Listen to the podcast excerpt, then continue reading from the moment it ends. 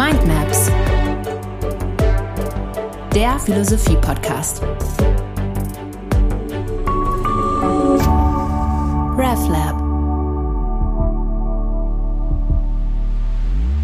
Ja, willkommen zu einer neuen Folge in unserem Philosophie-Podcast.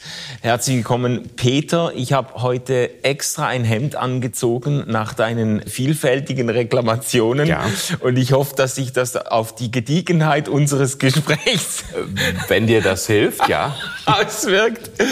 Wir sind noch immer bei Aristoteles. Ja. Auch Aristoteles ist ein Denker, einer der ganz, ganz großen griechischen Philosophen, den man mit einer Folge nicht wirklich abdecken, dem man nicht gerecht werden kann in einem einzigen Gespräch. Deshalb ähm, wenden wir uns ihm heute noch einmal zu und in der nächsten Folge auch noch einmal. Ich möchte vielleicht einsteigen mit einem Gang durch eine durchschnittliche Buchhandlung in Deutschland oder in der Schweiz.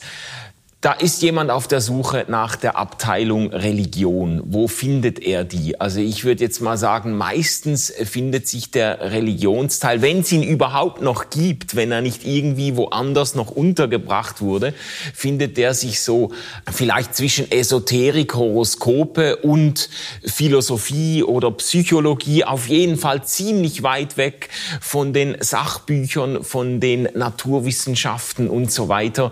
Wo um dir gerade den Ball zuzuspielen, wo würde sich die Religion bei Aristoteles finden, in einer Buchhandlung zu seiner Zeit, wenn es mhm. das denn gegeben hätte? Ja, es gibt mindestens ja die sehr umfangreiche Sammlung seiner Werke. 146 ähm, sind von antiken äh, Sammlern zusammengestellt worden, also eine ungeheure Masse. Und der Andronikus, der das im ersten Jahrhundert nach Christus gemacht hat, der die Werke gesichtet hat, der hat die, vielleicht jetzt nicht Religion, aber das, was ja damit aufs engste zusammenhängt, die Theologie des Aristoteles, ja. äh, direkt hinter der Physik untergebracht.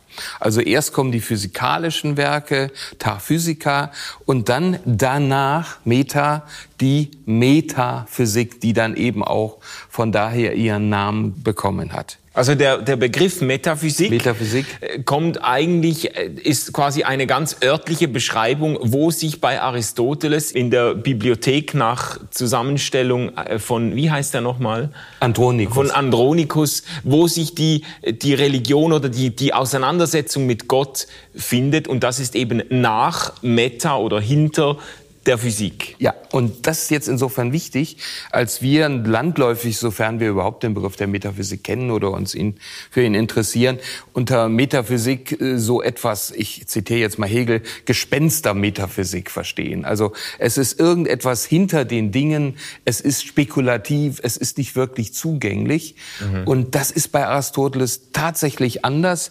Die Metaphysik, das, was über Gott, über das Sein als solches zu sagen ist, das steht direkt nach, nicht hinter, sondern nach der Physik. Es steht in einem engsten Zusammenhang mit der Physik. Mhm, mh.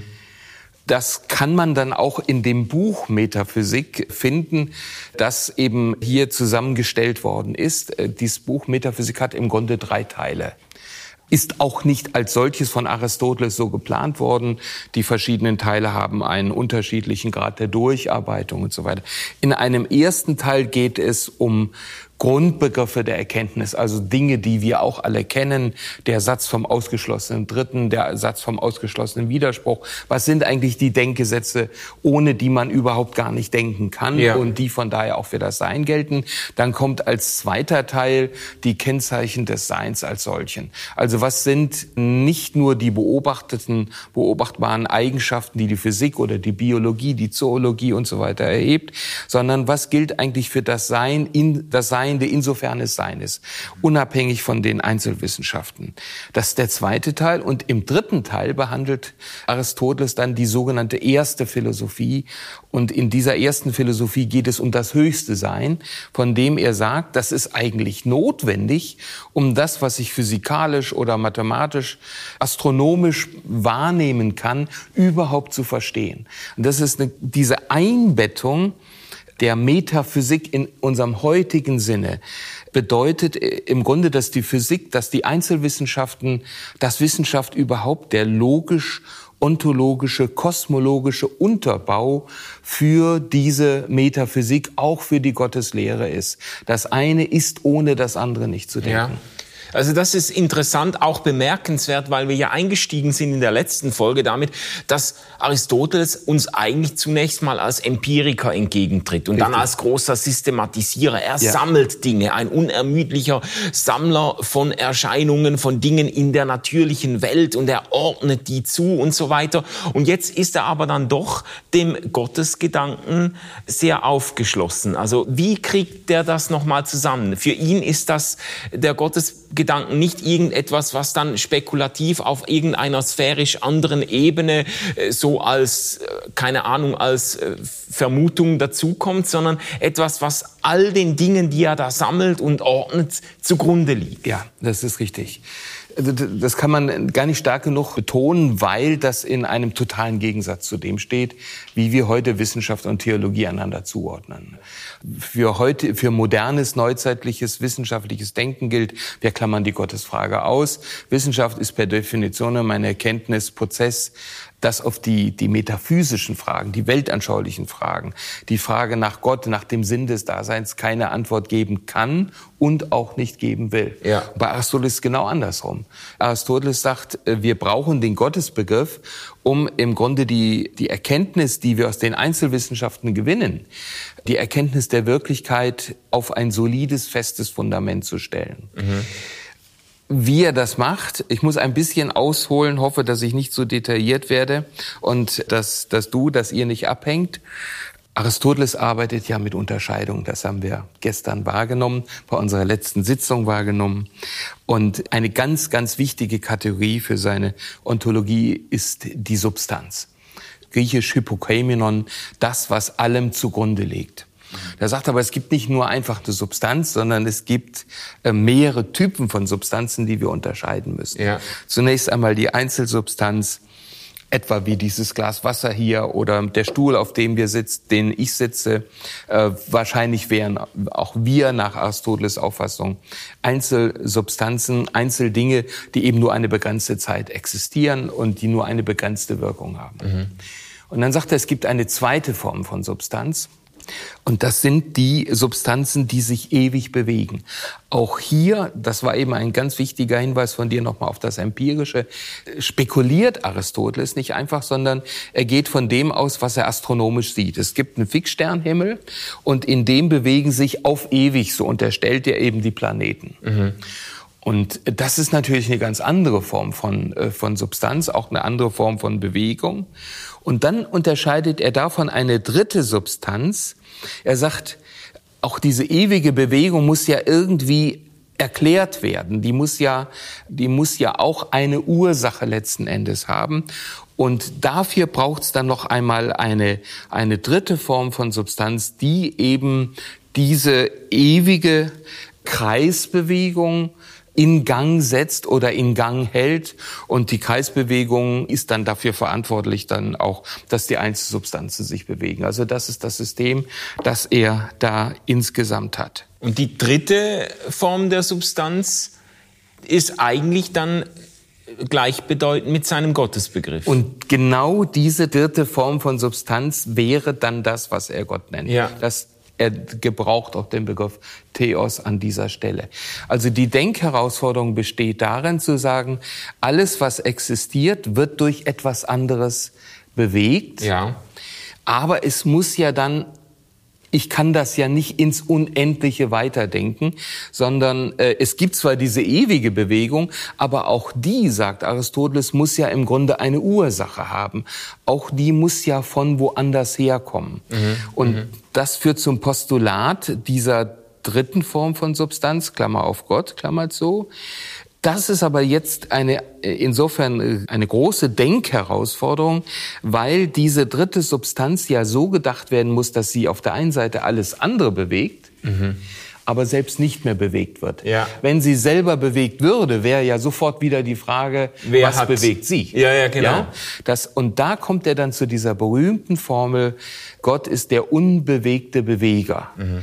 Oder er redet im Regelfall also äh, neutrisch das unbewegte Bewegende, das selbst nicht mehr bewegt wird, sondern das alles andere bewegt. Ja, ja. Das ist eigentlich sehr verwandt mit dem Gottesbeweis bei Thomas mit diesem äh, ähm, kosmologischen Gottesbeweis, ja. indem er auch, da bezieht er sich, glaube ich, auch auf Aristoteles. Also, dass er, dass er eben die, die vergänglichen Dinge oder das, was, das, was wir um uns haben, zurückführt auf, auf etwas oder eben denjenigen, der das Ganze angestoßen so, hat. So ist ja. es. Also, das ist im Grunde eins zu eins die Ontologie des und die Theologie des Aristoteles, die er Thomas van Aquin da übernimmt, die Cinque Viae, die fünf Wege kosmologischer Demonstration der Existenz Gottes. Der Begriff des kosmologischen Gottesbeweises ist später. Den hat Immanuel Kant in der Kritik der reinen Vernunft dann ähm, erst gebildet. Aber in der Sache geht es genau darum. Ja, ja. Und vielleicht eine andere Rückfrage noch. Dieser zweite Begriff von Substanz, den entwickelt Aristoteles unter Voraussetzungen, die wir heute natürlich nicht mehr teilen würden. Also so die, die Idee, dass eben die Planeten sich ewig drehen ewig und drehen. so. Heute wissen wir, äh, Aristoteles hätte auch die Planetenumdrehungen zum ersten Begriff der Substanz zählen müssen. Das ist quasi Teil der vergänglichen, äh, sich verändernden Welt. Ja, also wir gehen heute davon aus, dass auch unser Universum nur eine begrenzte Dauer hat ja. und an ein Ende kommen wird. Da spielen bei Aristoteles tatsächlich andere naturphilosophische Voraussetzungen eine Rolle. Mhm. Dass er im Grunde sagt, Zeit ist ewig, Materie ist ewig, Substanz ist ewig. Es gibt jedenfalls ewige Substanzen. Das ist dann eine, eine philosophische Voraussetzung, die uns aber erst heute zum Problem wird. Aristoteles konnte damals davon letzten Endes ausgehen. Ja ja. als Konsens. Und aus diesen Beobachtungen und aus diesen Unterscheidungen von Substanzen entwickelt er dann oder schließt er auf den Gottesbegriff, auf die Existenz ja, präziser formuliert, übrigens auch, auch Thomas macht das so. Thomas äh, legt einen Gedankengang vor, der, der ist ganz ähnlich und sagt, alles, was bewegt wird, wird von etwas anderem bewegt. Aber das geht ja, und dann kommt der zweite Grundsatz, das kann ja nicht ins Unendliche sofort gehen. Mhm. Also muss es eine erste Ursache geben. Ja. Und dann sagt er, die nennen wir Gott. Das ist hochspannend. Ja, also da geht es nicht um eine Offenbarung, sondern es geht im Grunde um eine Prädizierung. Ein bestimmter, logisch einsehbarer mehr oder weniger einsehbarer Sachverhalt ist gegeben und der wird dann im Grunde theologisch qualifiziert. Da sagt mhm. man dann, das ist doch eigentlich Gott oder nicht. Ja, ja, ja. Ähm, so, so funktioniert das letzten Endes. Ist ja noch interessant, es gibt doch diese Theorie des Universums, das sich immer expandiert und wieder quasi zusammenzieht und dann pulsiert. Das ist ja eine Theorie, die gebildet wurde, auch um eben Gott, die Erklärung Gottes nicht zu brauchen. Ja, ja? richtig. Ja. Das ist natürlich jetzt gerade von Aristoteles her, könnte man das unterlaufen und sagen, ja, es kann natürlich diesen Mechanismus geben von Universen, die, die expandieren, sich immer mehr erweitern und die dann an einem Punkt Omega wieder in sich zusammenfallen. Ja. Und das wird zum Start eines neuen Big Bang und so weiter und so weiter. Und da würde man natürlich mit Aristoteles fragen, woher kommt denn das? Wer hat denn diesen Mechanismus geschaffen? Also man würde auch mhm. da nicht einfach, man wird diese im, im modernen Sinne metaphysische Frage, worin hat denn das Ganze seinen Ursprung, wird man nicht wirklich los. Ja, ja und da merkt man auch, dass Physiker, wenn sie versuchen, Stephen Hawking und so weiter, die Gottesfrage rauszuholen oder zu beantworten mit ihren Mitteln, das ist ja explizit sein, sein Ziel auch, dass das nicht wirklich funktioniert. Das kann man sehr schön mit Aristoteles zeigen. Weil es eben konstanten, beobachtbare, konstanten Sachverhalte gibt, die uns über das unmittelbar Beobachtbare hinausfragen lassen. Mhm. Ja, das kriegen wir nicht aus der Welt. Die Frage ist, wie jetzt mit Kant gesprochen, wie qualifiziert ist das dann jeweils? Ja, ja. Also du hast jetzt schon gesagt, in welche Richtung Aristoteles das denkt. Du hast das Stichwort des unbewegten Bewegers oder ja. des unbewegten Bewegenden eingeführt. Wir werden uns in der nächsten Folge mit dem äh, damit verwandten Apathieaxiom nochmal separat auseinandersetzen, weil das äh, theologiegeschichtlich sehr wirksam geworden ist und auch von besonderer Brisanz ist. Kannst du vielleicht ein ein weiteres Bild noch zeichnen, wie sich Aristoteles eben Gott vorgestellt ja. hat, weil das ja nicht deckungsgleich ist unbedingt mit dem, was jetzt ein, ein keine Ahnung, ein durchschnittlicher Christ, eine Christin unter Gott versteht. Oder vielleicht mhm. doch? Das wäre genau die Frage. ähm, jetzt darf ich mal die, die, die Rolle spielen, die so du sonst normalerweise wahrnimmst, wenn ich ein Fremdwort gebrauche. Nur noch mal zum Stichwort Apathieaxiom ist der Grundsatz der Leidens, der Beweg, der, der Leidensunfähigkeit Gottes. Mhm. Du hattest eben den Begriff genannt. Ah, und ja. der hat natürlich ganz, ganz viel damit zu tun, dass Gott gedacht wird bei Aristoteles als unbewegter Beweger.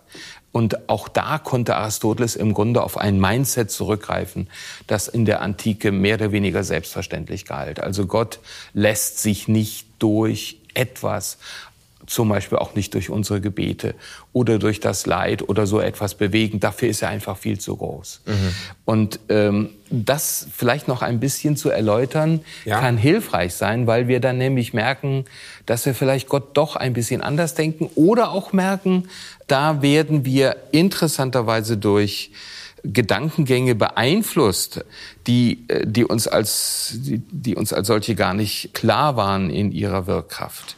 Also man muss sich jetzt klar machen, alles hängt mit diesem Begriff der Bewegung zusammen. Du hast zwischendurch schon einmal auch erläutert, was Aristoteles unter Bewegung versteht, ist im Grunde Veränderung. Mhm. Also wenn wir bei Aristoteles oder bei Thomas Bewegung lesen, dürfen wir einfach immer denken Veränderung.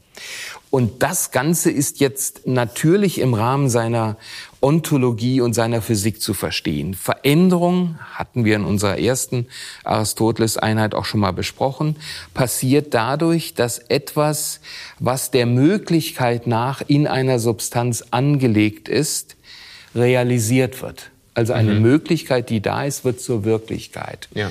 Und jetzt darf ja dieser Gott, dieser unbewegte Beweger, darf sich ja im Grunde nicht mehr bewegen können, weil ja sonst sofort die Frage wäre, was bewegt ihn, und dann wäre die Erklärungskraft dieses Modells weg.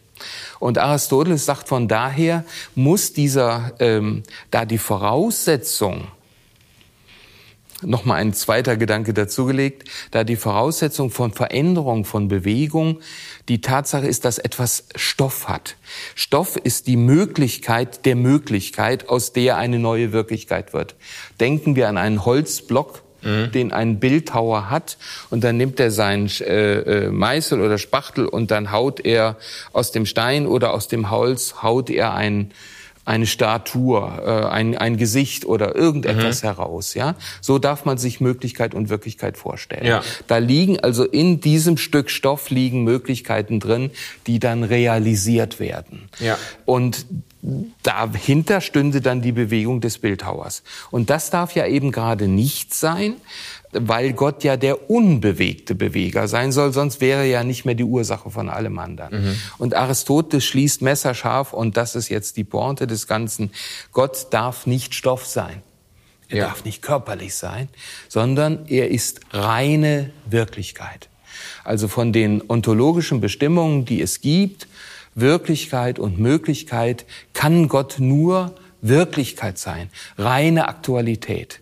Äh, man kann das sogar ein, ein bisschen äh, kritisch konnotieren und sagen, es steht ihm gar nicht mehr frei, sich zu bewegen, sich zu verändern. Mhm. Er ist eben reine Aktualität. Ja. Er erfüllt quasi alle Aktualitäten schon aus. Er ist, er ist ja. nicht, er hat keine Potentialitäten mehr, Sehr was schön. Aristoteles nicht als Defizit deuten würde, weil er sagt, er hat quasi alle Potentialitäten schon verwirklicht. Er ist alles, was er sein kann. Ja, ja. sehr, sehr gut. Und das heißt, er ist im Grunde ja dann auch, dahinter steckt dann der Begriff auch der Allmacht, ja. Mhm. Es, er ist Actus Purus. Er ist, er ist derjenige, der für die gesamte Wirklichkeit als Ursache von allem letzten Endes zuständig ja. ist. Ja, das ist ja ein Gedanke, der ungeheuer wirksam auch geworden ist. Mhm. Und jetzt natürlich die Frage: Im Detail beantwortet Aristoteles diese Frage und andere. Wie kann denn etwas, was nicht Stoff ist, anderes bewegen, verändern? Ja. Und das heißt ausdrücklich in der Sache, Gott bewegt nicht mechanisch. Ja, wenn ich jetzt gegen diesen Tisch stoße, dann fängt er an, das Wasser in meinem Glas sich zu bewegen und so weiter, sondern er muss in einer anderen Weise, als körperlos, als unstofflich bewegen. Mhm. Und da sagt Aristoteles, er, er bewegt intellektuell. Er bewegt durch Anziehungskraft. Äh, da kommt im Griechischen sogar an einer Stelle der Begriff der Erotik vor. Gott bewegt dadurch, dieser unbewegte Beweger bewegt dadurch, dass er auf andere Anziehungskraft ausübt. Das Bild ist nicht direkt da, aber es wird quasi sehr, sehr nahe gelegt, mhm. wie eine sehr schöne Frau, die in einem Raum sitzt oder thront und Hof hält und die Herren um sie herum fühlen sich durch sie angezogen. Die muss gar nichts machen. Ihre Attraktivität wirkt so, dass sie andere in Bewegung bringt. Ja. Das ist das, äh, das wirklich das Bild, was letzten Endes dahinter hintersteht. Und dann fragt Aristoteles, was könnte denn eine solche Kraft im Grunde bewirken? Also wie, wie muss ich mir eine solche Kraft vorstellen? Körperlos, übt Attraktivität aus. Und er sagt, da gibt's doch eigentlich nur eins, äh, nur der Logos, die Vernunft, für ihn auch Inbegriff des Guten und des Schönen und des mhm. Höchsten. Nur das übt letzten Endes diese Attraktivität aus, die dann die Ursache von allem anderen ist. Mhm. Äh, also den Weg, den du jetzt beschrieben hast, jetzt am Schluss, da bist du beim, beim Logos, bei der Vernunft. Mhm. Da wird dann aber auch deutlich, dass Aristoteles sich das Ganze oder den Gottesbegriff eben nicht so personal vorstellt, ja. wie wir das vielleicht hören. Äh, deshalb hat wahrscheinlich auch die Metapher von der schönen Frau ihre Grenzen, weil man natürlich dann sofort denkt, Eine es Person. geht hier um die, um die Anziehungskraft, die Attraktivität einer Person und Aristoteles denkt sich Gott aber nicht personal. Nein, überhaupt nicht. Also das ist ganz wichtig, dass du das unterstreichst. Es geht nicht um eine irgendwie geartete theistische oder auch nur deistische Gottesvorstellung. Ja. Es geht nicht um das Personale, sondern es geht um eine Struktur der Wirklichkeit. Mhm. Es geht um die Struktur des höchsten Seins. Es geht um die Frage, wie erkläre ich denn die Physik? Wie erkläre ich das, was ich durch Astrophysik, äh, modern gesprochen, durch Astronomie letzten Endes wahrnehmen ja. kann? Ja. Und, und da schließt er eben auf eine Substanz, die körperlos ist, die ewig ist und die in der Lage ist, alles andere eben in Bewegung zu bringen und kommt auf diesen genialen Schachzug zu sagen, ich bewege anderes dadurch, ohne selbst zu bewegen. Denn wenn ich selbst bewegen würde, dann müsste ich ja selber nach seinem eigenen Grundsatz auch wieder durch anderes bewegt sein. Ja. Und das geht nicht. Also nicht mechanisch bewegen, sondern der Gedanke der Attraktivität, den etwas ausübt. Und das kann nur intellektueller Natur sein. Das ist der Logos, ähm, das ist das Prinzip eben des Schönen, des Guten, das alles andere in seinen Band zieht. Mhm. Vielleicht darf ich noch kurz anfügen bei dieser Gelegenheit. Deshalb ist für, für Aristoteles die Theoria, die Anschauung, die höchste Tätigkeit, die es überhaupt nur gibt. Sklaven dürfen das nicht und können das nicht. Die sind dazu auch gar nicht in der Lage. Aber die der freie Mann, mhm. dass der Mensch, der Vernunft hat, der findet den Ausdruck, den, den höchsten Ausdruck seines Lebens in der Anschauung dieses Guten und Schönen, nicht Gottes äh, in einem personalen Sinne, sondern Gottes im Sinne als Strukturprinzip des Universums. Ja, und das tut der freie Mensch quasi nach dem Vorbild Gottes selber der auch ja. mit sich selber beschäftigt ist quasi. Ja, genau. Du nimmst jetzt schon vor, vorweg, was ein weiterer Punkt dieser Gotteslehre ist. Es gehört zu diesem höchsten Sein dazu, a, dass es nicht bewegt wird, dass es also nicht affiziert wird durch anderes. Mhm. Das geht ja schon deshalb nicht, weil das höchste Sein natürlich nur durch etwas bewegt sein kann, was seinem eigenen Status entspricht, also nicht durch etwas Minderwertiges. Ja. ja. Es würde ja quasi verunreinigt dadurch. Und deshalb kann Gott als diese intellektuelle Struktur eigentlich nichts anderes sein, sagt Aristoteles, als Noesis Noesios. Das ist die berühmte Formel, sich selbst denkende Vernunft, mhm. denkendes Denken. Ja. Die Hochschätzung der Intellektualität in der abendländischen Philosophie und Geistesgeschichte hat natürlich hier letzten Endes ihren Ursprung. Aha, ja. Ja, wenn ich das jetzt so höre, dann löst das ambivalente Gefühle aus, weil ich einerseits denke, da gibt's Anschlusspunkte oder da gibt's Punkte, wo mir der Gottesbegriff des Aristoteles irgendwie vertraut vorkommt. Es gibt aber auch ganz viele Punkte, wo ich denke, ja, als christlicher Theologe jetzt, wo ich denke, ja, das ist aber weit weg von der Art und Weise, wie ich mir Gott denke. Also natürlich gerade dieser apersonale Zug, diese Vergeistigung Gottes und dann auch eben die Inkonsequenz, diese Vorstellung, dass ja. Gott eigentlich, äh, sage jetzt mal, in völliger Selbstgenügsamkeit mit sich selber beschäftigt ist und sich nicht bewegen lässt. Darüber werden wir ja speziell noch in der nächsten Folge sprechen. Das sind natürlich Eigenschaften, die sind mir auch dann also die wären mir gar nicht sympathisch, also das wäre dann für mich nicht attraktiv sondern die würden meiner Vorstellung Gottes, wie ich sie aus den biblischen Überlieferungen auch habe, ziemlich widersprechen. Ja. Und, und genau das ist jetzt der Punkt, wo es auch theologisch, glaube ich, interessant wird, dass wir überlegen, welche Elemente landläufiger Frömmigkeit und auch Theologie äh, lassen eigentlich aristotelische Einflüsse erkennen. Mhm. Und wie verhalten sich diese Gedankengänge dann zu dem, was wir in den biblischen Zeugnissen letzten Endes finden? Ja. Du, du hast eben einen ganz wichtigen Punkt angesprochen. Gott begegnet bei Aristoteles im Grunde als eine systemische Größe.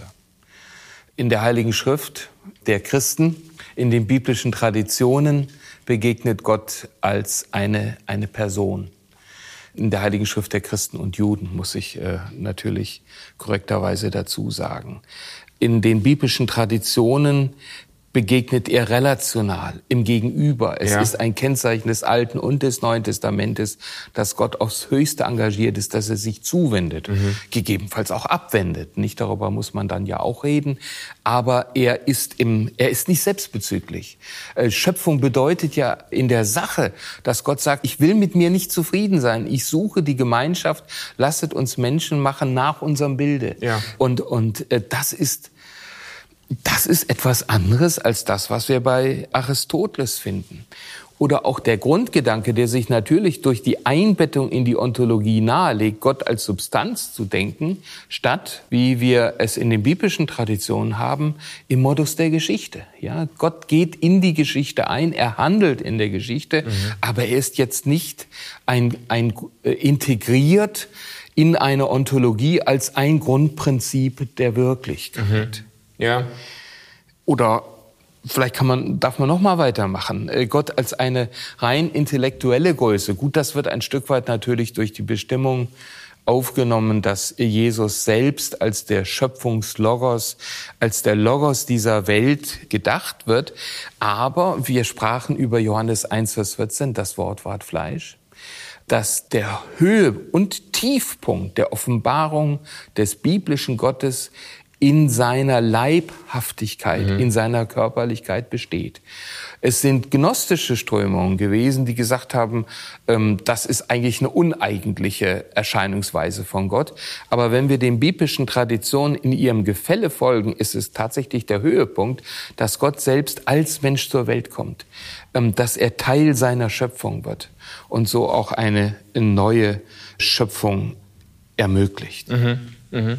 Ja, also gerade wenn man jetzt, darauf werden wir ja in der nächsten Folge noch speziell zu sprechen kommen, aber gerade wenn man jetzt Jesus Christus als Spitze der Selbstoffenbarung Gottes in den biblischen Überlieferungen anerkennt, dann könnte man natürlich den aristotelischen Gottesbegriff geradezu als Antithese zu ja. dem äh, verstehen, was uns da begegnet. Also eben ein sehr partikularer Gott, der zu einer bestimmten ja. Zeit an einem bestimmten Ort auftritt, der als Mensch unter uns tritt als vergänglicher Mensch, mhm. als sich verändernder Mensch, der als Kind zur Welt kommt und dann eine Jugendzeit durchläuft und erwachsen wird und so. Also das sind ja alles Eigenschaften und der sich natürlich dann von Anfang an explizit den Menschen zuwendet und sich empathisch zeigt und sich mit ihren Geschichten verweben und in ihre Geschichten verwickeln lässt ja. und so. Das ist ja äh, gar nicht denkbar nach den äh, äh aristotelischen äh, Grundsätzen. Das ist im Grunde wirklich das Gegenmodell. Und das eben von daher auch in dem Moment, wo christlicher Glaube so artikuliert wird, auf den größten religionsphilosophischen äh, Widerstand auch stößt. Wir werden im, im Verlauf unserer Gespräche auf diese Gegenüberstellung immer wieder stoßen. Ähm, vielleicht ein kleiner kurzer Hinweis an der Stelle auf Pascal, der in seinem Rock, den er trug ein Zettel, das sogenannte Memorial, eingenäht hatte. Den hat man nach seinem Tod gefunden, ein sehr wertvoller Rock. Und dann hat man gemerkt, in der Quaste unten, da ist irgendwas drin. Dann hat man das aufgetrennt und hat den Zettel rausgenommen, in dem er sein Erweckungserlebnis festgehalten hatte. Und auf diesem Zettel steht viel drauf, aber der zentrale Satz lautet, der Gott Abrahams, Isaaks und Jakobs, nicht der Gott der Philosophen. Ah, das ist dieses Zitat, Dieses ja? Zitat. Das war in seinem Mantel Mantel, Ja, er hat dann natürlich Geschichte. verschiedene Röcke gehabt und er hat immer diesen Zettel bei sich getragen, weil es das war, was ihm in seiner philosophischen und religiösen Identität bestimmt hat, diese ja. eine Erfahrung. Ja. Oder mit Hamann gesprochen, die genaueste Temporalität und Lokalität zeichnet Gott aus. Mhm. Eben nicht ein allgemeines, allgemeinstes höchstes, unbestimmtes Prinzip, körperlos, von allem anderen getrennt, jenseits unserer empirischen Wirklichkeit, ja. ja. Und in der biblischen Offenbarung, man kann ja über ihre Wahrheit streiten, aber in der biblischen Offenbarung begegnet uns tatsächlich ein ganz, ganz anderer Gott. Ja. Und die Tatsache, dass Pascal das so festhalten musste und sich davon so explizit mit Ausrufezeichen abgrenzen musste, spricht aber dafür, dass eben diese aristotelischen Vorstellungen in der Kirchengeschichte, im christlichen Glauben eben doch eine tragende Rolle gespielt ja. haben. Äh, natürlich dann vor allen Dingen in der, im Hochmittelalter, im 12. und 13. Jahrhundert, Albertus Magnus und sein großer und größter Schüler Thomas von Aquin. Wir werden ja auch darüber zu reden haben, ja. der vor der großen Herausforderung stand, die aristotelische Philosophie als State of the Art von Wissenschaft überhaupt und Philosophie mit dem christlichen Glauben zu synthetisieren. Mhm. Das ist das eine große Projekt. Man kann nur den höchsten Respekt davor haben, aber man muss natürlich sagen, auf der Basis dessen, was wir jetzt gerade hier ein Stück weit angesprochen haben und das nächste Mal noch besprechen werden, ist das ein höchst waghalsiger Versuch, um es sehr vorsichtig auszudrücken. Ja, ja. Aber es ist wieder dieselbe Figur, der wir bei Platon auch begegnet sind. Es ist eigentlich ja. wieder der Versuch christlicher Denker und Denkerinnen, den Glauben plausibel, verständlich, vielleicht sogar attraktiv zu machen unter den geistesgeschichtlichen Voraussetzungen ihrer Zeit. Und in der Hochphase der Hochschätzung für Aristoteles im Mittelalter versucht dann Thomas, mhm. den Glauben in diesen Kategorien zu denken und plausibel zu machen. Da könnte man jetzt sagen, da können wir ja froh sein, dass wir heute uns von solchen Einflüssen freischwimmen können. Ja, ja, äh, aber es gibt ja auch ein sehr schönes Beispiel aus, aus jüngster theologiegeschichtlicher Zeit, nicht jüngster, aber junger theologiegeschichtlicher äh, Vergangenheit. Das ist äh, die Philosophie von Martin Heidegger, des frühen Heidegger, die ja für die Hermeneutik und für die Theologie von Rudolf Bultmann insgesamt und seiner Schüler von einer wegweisenden Bedeutung geworden ist. Ähnlich fruchtbar, ungeheuer hilfreich auf der einen Seite zur Entfaltung der neutestamentlichen Botschaft, auf der anderen Seite eine gigantische Engführung. Ja, ja. Und das werden wir dann auch bei Heidegger noch zu besprechen haben. Ich finde es sehr schön, wie du darauf hinweist, dass, dass äh, christliche Glaube und Theologie immer wieder auch von solchen Kontextualisierungen profitiert haben. Sie sind nötig. Wir müssen uns ja. bewegen. Wir müssen mit dem Glauben anschlussfähig bleiben. Auf der anderen Seite immer wieder auch versuchen, deutlich zu machen, wo liegen eigentlich die Grenzen. Ja. Ähm, ich hatte da fällt mir gerade etwas ein im Zusammenhang eines Referates, eines Vortrags über die Bedeutung des Leidens und der Theodizee-Frage, also der Frage, wie kann Gott das alles zulassen, begegnet mir gerade auf der Ebene der Frömmigkeit der Gemeinde, also von Menschen, die mit der Wirklichkeit des lebendigen Gottes auch rechnen wollen, wenn sie auf Leid stoßen, eine aristotelische Grundanschauung. Mhm. Ganz viele sagen dann, aber Gott ist doch im Grunde derjenige, der für alles verantwortlich ist. Ja, ja. Und, und wie kann das sein, wenn er gut ist und wenn er gleichzeitig der allmächtige, Actus purus, reine Wirklichkeit ist, wenn er die Ursache von allem anderen ist, wie kann er mir, der ich doch eigentlich versuche, richtig zu leben, recht zu leben, nach seinem Willen zu leben, wie kann mir dann etwa Leid äh, widerfahren oder Menschen, die mir ja, nahestehen? Ja. Und da steckt natürlich in massivster Weise Aristoteles drin, Gott als die alles bestimmende Wirklichkeit, als eigentlich die alles determinierende Wirklichkeit, ja. die hinter allem steht. Und das heißt auch mein konkretes Leid oder den Tod eines nächsten Angehörigen letzten Endes bewirkt. Mhm. Und da wäre dann auch wieder das biblische Denken dagegen zu stellen und zu sagen, ja, warum beten wir denn dem Vater unser, dein Reich komme? Warum beten wir denn dein Wille geschehe? Ja? ja. Warum hoffen wir auf etwas, was noch nicht da ist? Einfach deshalb, weil in den biblischen Traditionen die Wirklichkeit Gottes im Gegenüber auch zu unserer Wirklichkeit gedacht wird und nicht als ein integriertes System, in dem alles mit allem zusammenhängt und aufeinander bezogen ist, sondern äh, theologisch spricht man von einer apokalyptischen Struktur dieser Wirklichkeit. Gott liegt mit dem Bösen, mit den destruktiven Mächten in dieser Welt im Kampf. Er setzt sich mit ihnen auseinander, aber er ist nicht Teil eines umfassenden Systems. Ja, ja. Also du hast jetzt ein bisschen nachgezeichnet, dass eben Aristoteles bestimmte Grundzüge seines Gottesverständnisses tatsächlich bis heute nachwirken oder sich ja. wiederfinden und gleichzeitig, dass uns biblisch-jüdische äh, Überlieferung auch anregt, diese Gottesvorstellungen auch kritisch zu hinterfragen.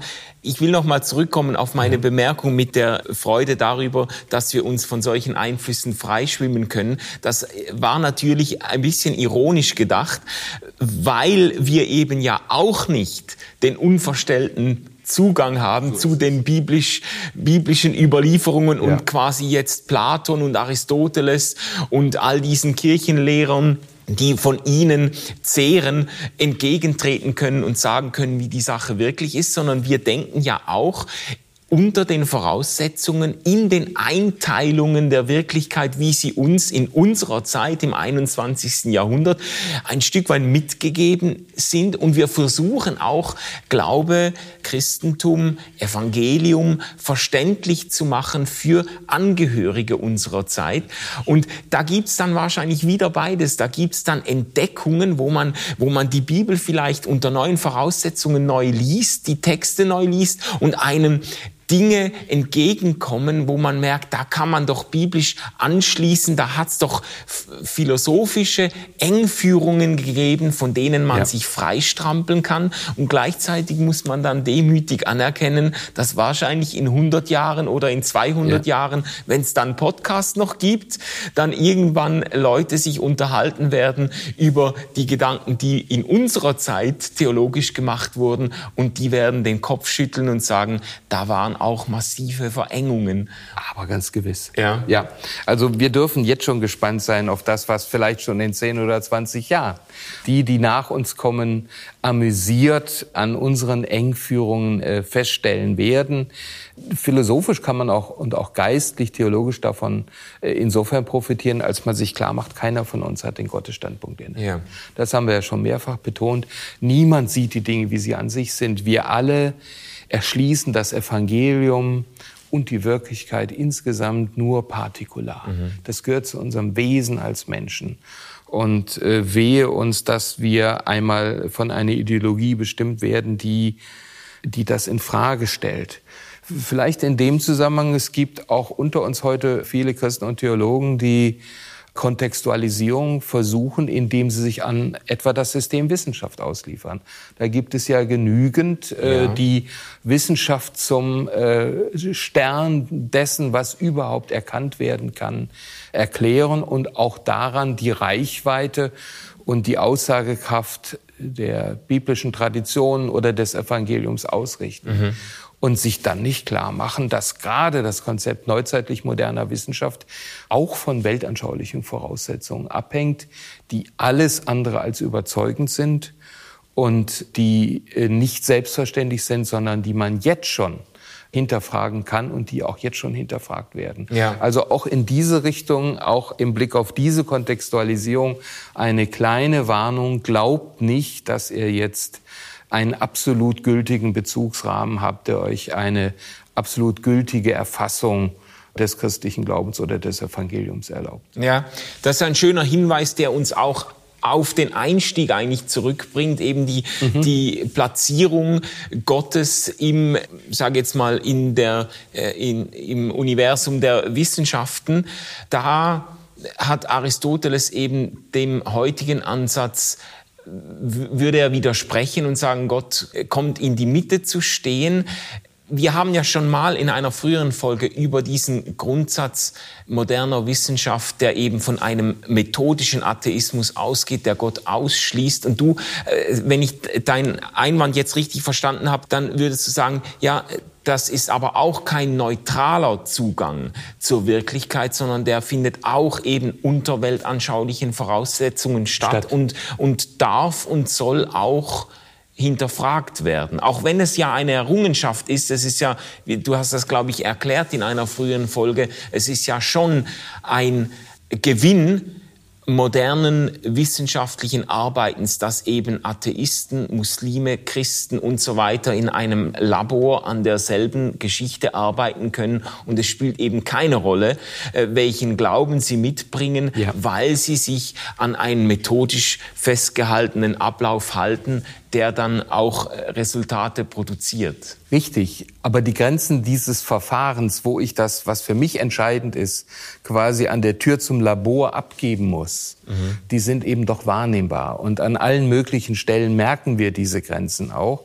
Ein Hauptproblem besteht eben darin, dass der Wissenschaftler als Wissenschaftler sich tatsächlich dann auch weltanschaulicher Urteile enthalten sollte. Ja. Und ich nenne jetzt einfach nur mal die Namen von Stephen Hawking oder Richard Dawkins, äh, wo das eben nicht passiert und wo diese beiden berühmten Wissenschaftler eben auch philosophisch entgleisen, was man wunderschön zeigen kann.